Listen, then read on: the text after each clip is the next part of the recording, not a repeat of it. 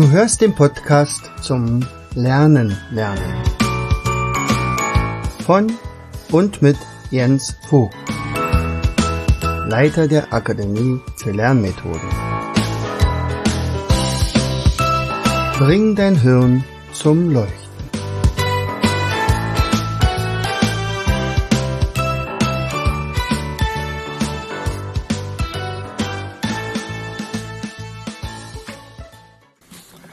Und herzlich willkommen bei einer weiteren Episode unseres Podcastes Bring dein Hirn zum Leuchten. Ich freue mich, dass du wieder eingeschaltet hast und ich hoffe, beim letzten Mal hat dann nun alles geklappt und ähm, du merkst schon, ich bin ähm, mal wieder über dem Buch hier mit Hühnersuppe für die Seele. Das ist manchmal, wenn man selber so ein bisschen Sorgen hat, nicht? Also die Sache mit der, mit dem Krankenhaus ist immer noch nicht ausgestanden. Also ich bin weiter am Ball und dann sind aber solche Geschichten auch immer sehr schön und man hat natürlich auch immer ein paar andere Gedanken dazu. Und ich möchte dir heute eine Geschichte ähm, verlesen, erzählen oder schenken, ähm, die mich auch ein bisschen daran erinnert hat, dass, dass wir eine Praktikantin hatten, die ähm, eine ähm, einen Autismus hatte. Also sie so zurückgezogen war, teilweise so in sich gekehrt mit Kopfhörern auf und, und sie würde alles machen und, und ja, das, sie wollte ein Praktikum bei uns machen. So. Und äh, 14 Tage. Man hatte uns aber vorher nicht darüber informiert, welche Handicaps sie hatte. Es war bloß halt äh, etwas komisch, weil sie also kaum guten Tag gesagt hat oder fast wie eine Maschine. Also ich wünsche Ihnen einen guten Tag. So. Sagt dann, ja, hallo, ja, wir sind ja alle beim Du und da, da, da und ja, okay, und ich möchte meine Arbeit jetzt machen. So, und dann haben wir ihr, ja, was geben wir ihr denn? Also, ja nicht kaputt machen und dann ging es erstmal um, ja, ein bisschen sauber machen und, und dann sind wir zu äh, Memo-Flips gekommen und äh, Spiele sortieren und so weiter. Das machte sie wirklich prima. 14 äh, Tage später, nein, 14 Tage später nicht, sondern eine Woche später kam sie mal zu mir, ich weiß nicht, ob ich das vielleicht schon mal erzählt hatte, und sagte, Herr Vogt, Sie machen doch so viele Mindmaps, äh, machen Sie doch mal was über ähm, Wesen der Mystik oder mystische Wesen. Sie sagt, ja, das haben wir tatsächlich noch nicht, aber ich habe davon so gar keine Ahnung. Ja, aber ich. Okay, na dann, pass mal auf, nach der Pause setzen wir uns mal beide zusammen und du erzählst mir ein bisschen was. Ich mache mir Notizen und schauen wir mal, ob wir ein Mindmap draus kriegen. Dann erzählte sie mir von auch alle möglichen seltsamen Wesen, die ich in meinem Leben noch nicht gehört hatte. Also Einhörner wäre jetzt das einfachste gewesen, aber ähm, das waren Kelpies und, und ach, ich weiß es gar nicht mehr alles. Drachen vor allen Dingen. Äh, jede Menge unterschiedliche Drachen. okay. So, und als ich dann das so notiert hatte, sagte, ja, könntest du dir das so vorstellen? Ja, könnte ich mir vorstellen. Sagt, ja, jetzt haben wir aber ein Problem, weil diese Tiere oder Wesen kann sich ja kein anderer vorstellen. Also selbst wenn wir die jetzt wunderschön sortieren, dann äh, weiß ja keiner, wie die aussehen. Na, dann könnte ich die ja malen. Sag, kannst du denn sowas zeichnen? Ja, ich denke schon. Und dann setzte sie sich hin und nach anderthalb Stunden kam sie mit Bildern wieder und sie hatte fünf Drachen gemalt. Einfach so. Irre. So wie Drachen auszusehen haben. Der eine mit drei und der andere mit einem äh, Kopf und welche mit so einem Schwanz und welche mit solchem Schwanz und so weiter. Wunderbar. dann stellte sich raus, also dieses Mädchen war absolut zeichentalentiert. Das Ende vom Lied war, also die, das Praktikum wurde verlängert, wurde verlängert und verlängert. Und sie war dann über ein halbes Jahr bei uns. Ich hoffte auch, dass wir sie irgendwie als äh, Azubine dann kriegen würden, aber das hätten wir nicht finanzieren können und wir hätten auch keine zweite Azubine haben dürfen, aber über eine andere Firma war das eigentlich eher so gemacht. Aber ähm, ja, wir waren dann eigentlich der Praktikumsbetrieb, das war aber diese, was die Firma aber dann doch wieder irgendwie dann irgendwie negierte. Naja. Also, das ist so, was mir bei dieser Geschichte, die ich jetzt gleich lesen werde, mir so als erstes eingefallen ist. Jetzt kommen wir zu der Geschichte. Ich mache alles. Mein Anteil an der Arbeit in der Welt mag begrenzt sein, aber weil er Arbeit ist, ist er wertvoll. Helen Keller. Jack hatte eine spastische Lähmung infolge einer frühkindlichen Hirnschädigung und war an Armen und Beinen gelähmt. Die eingeschränkte Beweglichkeit, die er in einer Hand hatte, benutzte er, um den Hebel zu betätigen, der in seinen elektrischen Rollstuhl in Gang setzte. Obwohl er kein Student von mir war, hörte er sich oft meine Vorlesungen an und nahm an Diskussionsgruppen teil.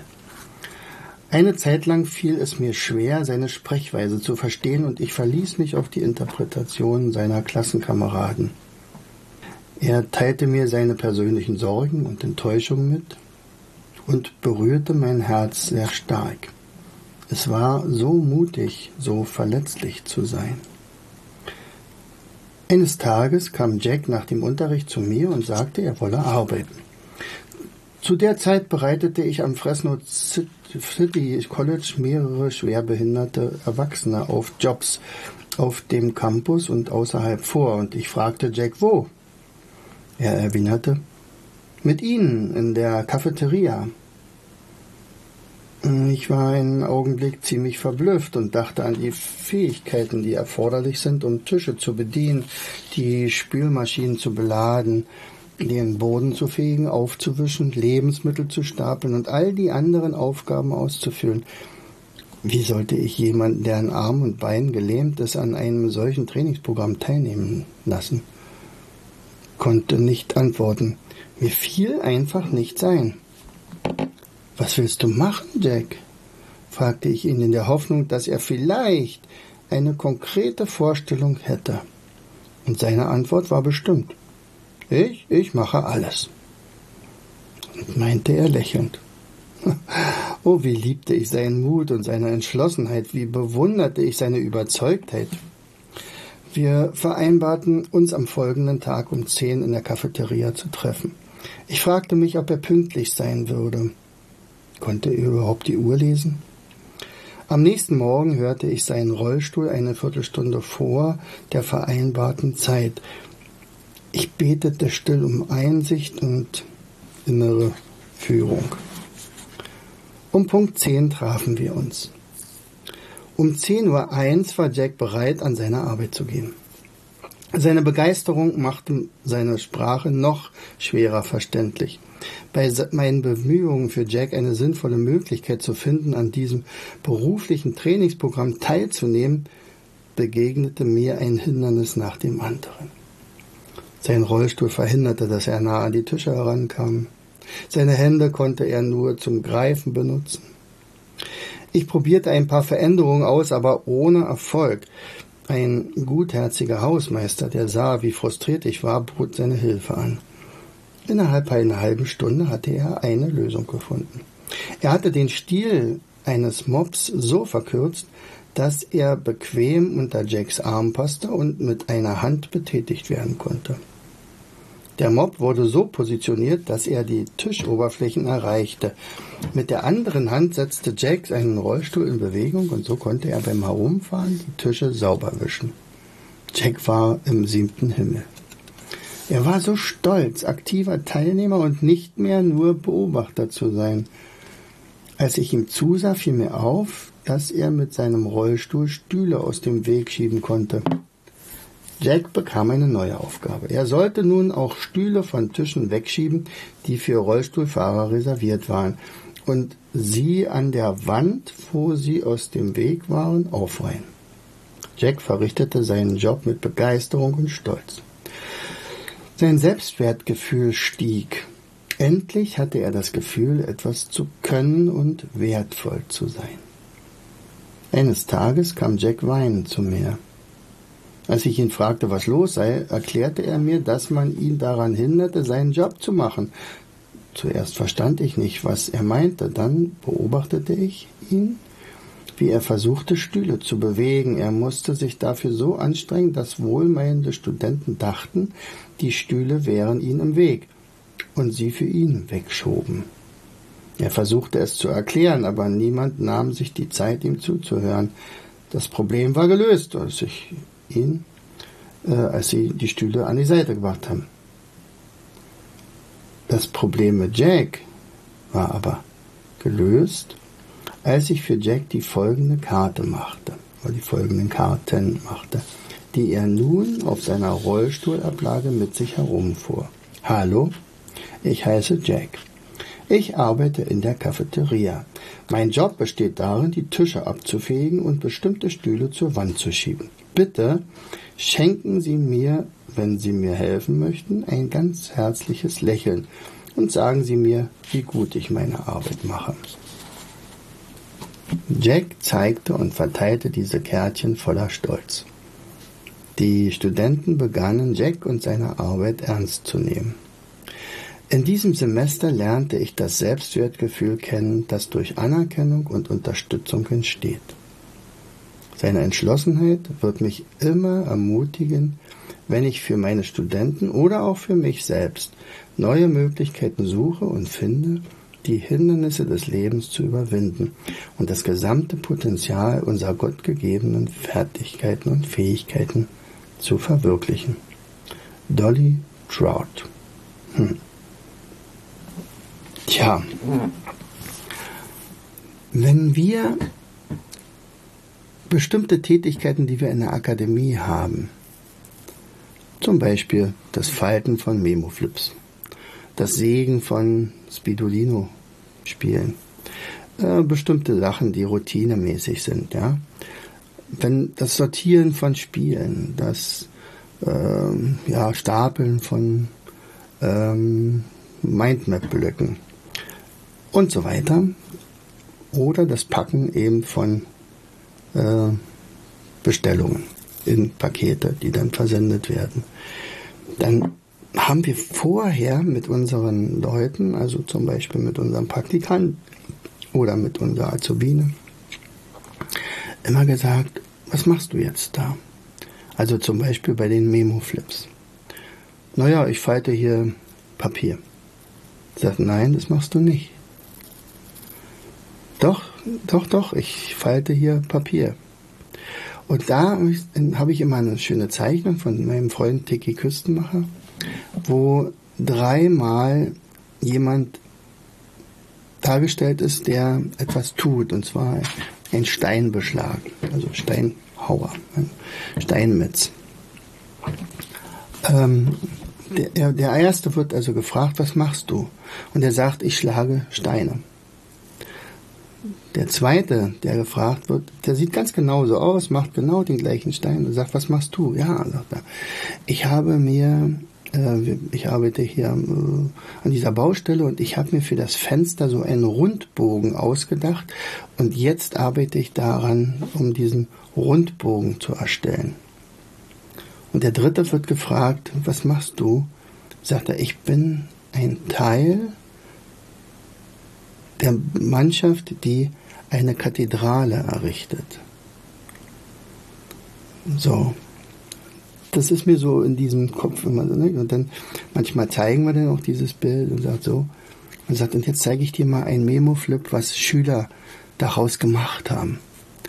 So, und dann zeige ich das, also ich hatte ja damals bestimmt acht Jahre lang immer Memo-Flips gemacht und da haben mir Schüler auch ihre Werke geschenkt und zu überlassen, dass ich also das anderen Lehrern zeige oder in Seminaren zeige. Und deswegen kann ich das natürlich dann auch zum Beispiel unseren Mitarbeitern zeigen. Und na klar, so und guck dir das mal an. Wie findest du denn das? Und das ist dann vielleicht eine, eine, eine Arbeit eines Sechstklässlers oder eines Achtklässlers und sagt hier, was, ist draus geworden. Und plötzlich verwandelt sich dieses Papier in etwas pff, Lebendiges fast. Er sagt, das ist so fantastisch, was die Kinder damit machen, wo man in jeder Ecke spürt, wie viel Spaß sie am Lernen hatten, welche Kompetenzen sie entwickelt haben, dass sie ihre, ihr Wissen zusammengetragen haben, genau überlegt haben, was trage ich in welches Heftchen, in welche Seite ein, wie gestalte ich es, wo, wo zeichne ich etwas hin, wie gestalte ich es so schön, dass die anderen das auch noch gut finden. Eigentlich bin ich das ja, habe ich ja für mich.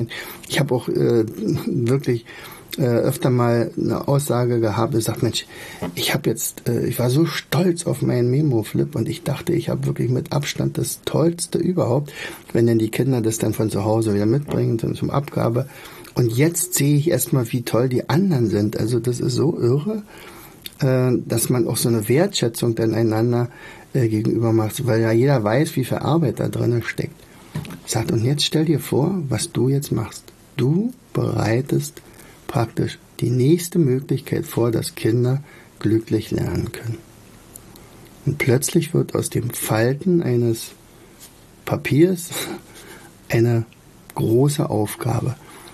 Wir haben natürlich noch ein größeres Ziel. Wir wollen ja die Bildungslandschaft verändern. Wir wollen also viel, viel mehr Menschen zum Lernen bringen, die fürs Lernen begeistern, fürs lebenslange Lernen begeistern. Und äh, wenn man sowas hat, also wenn man so eine Vision hat, dann sagt, wir schaffen das, wir schaffen wirklich noch sehr, sehr viel. Wir haben jetzt 66 äh, Trainer in der Ausbildung oder die sind schon fertig. Aber unser Ziel kann ja nicht sein, 66 Trainer auszubilden. Unser Ziel muss sein, 500 oder 1000 Trainer auszubilden. Und alle Trainer sind in der Lage, unsere Begeisterung weiterzugeben an die nächste Generation und die nächste Generation. Und dann können wir mal darüber reden, wie Bildung wirklich funktionieren kann. Mit Lernmethoden, mit einer tollen Einstellung, mit Begeisterungsfähigkeit und, und, und. Also da sind so viele Dinge, die da hinten schwingen. Und deswegen fand ich diese Geschichte hier wunderbar, dass man sagt, okay, jeder in seinen Möglichkeiten, ich mache alles. Und wie aufgegangen ist dieser Junge in seiner Arbeit, wo man sagt, naja gut, ein paar Stühle hin und her schieben und vielleicht den Tisch abzuwischen. Nein, es war wichtig. Es hat kein anderer gemacht. Jetzt war es seine Aufgabe und er hat das gemacht. Und die Melissa, die bei uns gearbeitet hat, hat ihm wunderbare Bilder gemacht. Wir haben eine ganze Serie von Mindmaps mit ihr zusammen gestaltet für Grundschul, also eigentlich noch Vorschulkinder, für das ABC, also wie man praktisch äh, Buchstaben ähm, spielerisch erlernt, schon bevor man zur Schule kommt. Aber wichtiger war bei uns einerseits natürlich, dass es schön ist, dass es ansprechend ist, dass die Kinder damit Spaß haben, dass die, die, die, die Erwachsenen auch damit arbeiten können, aber auch gleichzeitig, dass sie einfach daran gewöhnt werden, dass das eine neue Methode ist. Für die ist es ja eine normale Methode, also die, für die kann es ja nicht neu, also es ist natürlich neu, aber aber es ist ja noch keine Schule, nicht? Und, und dann haben sie trotzdem schon ihre ersten Mindmaps hinter sich und, und wissen, wie toll die funktionieren. Ja. Also, ein bisschen Einblick in unser Seelenleben, was wir so machen. Ja, na dann wünsche ich dir viel Spaß. Bis zum nächsten Mal. Herzlichst, dein Jens. Du hörtest den Podcast Das Lernen lernen. Bring dein Hirn zum Laufen.